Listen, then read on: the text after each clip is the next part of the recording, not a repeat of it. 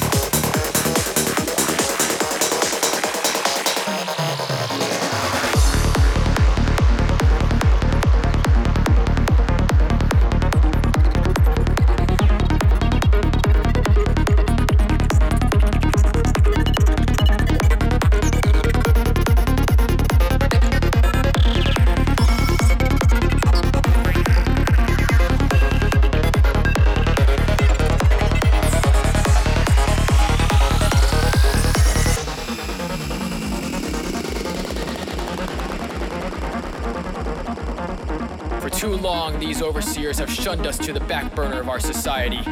The ones who have given themselves the divine right to rule without our consent, will they expect us to idly watch like sheep, not causing any trouble and letting them do as they please? Will I say no more? For too long, we have watched our families and kindred be pulled down by their power with an excuse to turn us against one another for their own well being. For too long, they have fed themselves while we laid here and starved. Little did they know they were feeding the fire that burns in our hearts today. As we stand here, unmoved and unwilling to compromise. Today, we take our stand for justice, for fairness, and for equality to all. Today, we fight for freedom, and no one will go unaccounted for.